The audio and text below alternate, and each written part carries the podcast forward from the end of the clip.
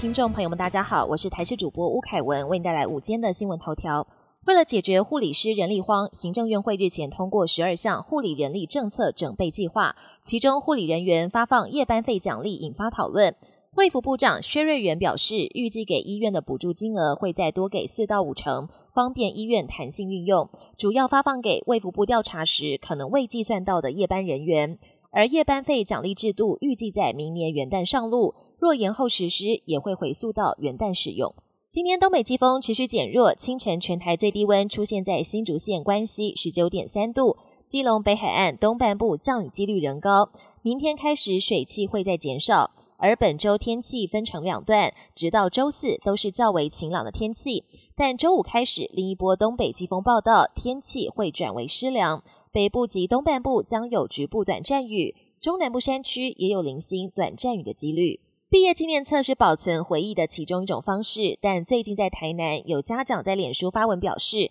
孩子从幼儿园毕业的毕业纪念册一本要三千元，认为这个价格太贵了。贴文曝光之后，引发网友两派不同意见讨论。其他摄影业者则透露，小朋友比大人还要难拍，一套衣服含妆法就要两千以上，因此这个价格不算太贵。国际焦点：以色列周日持续对加萨狂轰猛炸，加萨难民营里的市场跟清真寺都成了目标，造成多人死伤。以色列还发生乌龙事件，以军的战车意外开炮击中埃及北部拉法关口附近的一处哨所，所幸几名士兵只受到轻伤。而星期六第一批人道援助物资进入加萨之后，隔天第二批载运援助物资的车队也获准进入加萨，但对于当地两百万的加萨居民来说，这些物资根本不够。以巴冲突越来越紧张，英国前海军司令维斯特上将警告，这场危机如果持续恶化，英国、美国可能派出地面部队帮忙以色列。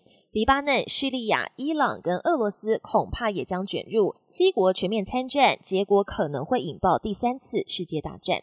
阿根廷二十二号举行总统大选，被封为阿根廷川普的极右派候选人米雷伊在选前多项民调中领先。不过日前开票结果显示，执政中间偏左执政联盟候选人经济部长玛莎以将近四成得票暂时领先，米雷伊也拿下三成左右的票数。以目前态势来看，两人很可能进入十一月十九号的第二轮决选。经济学家出身的米雷伊以改变阿根廷政治现状以及振兴经济为口号，多项政见包括大幅削减公共开支、公营机构私有化、支持永枪权以及反对堕胎，在阿根廷引发正反两极的回应。米雷伊更扬言上台后将冻结与中国的关系。本节新闻由台视新闻制作，感谢您的收听。更多内容请锁定台视各界新闻与台视新闻 YouTube 频道。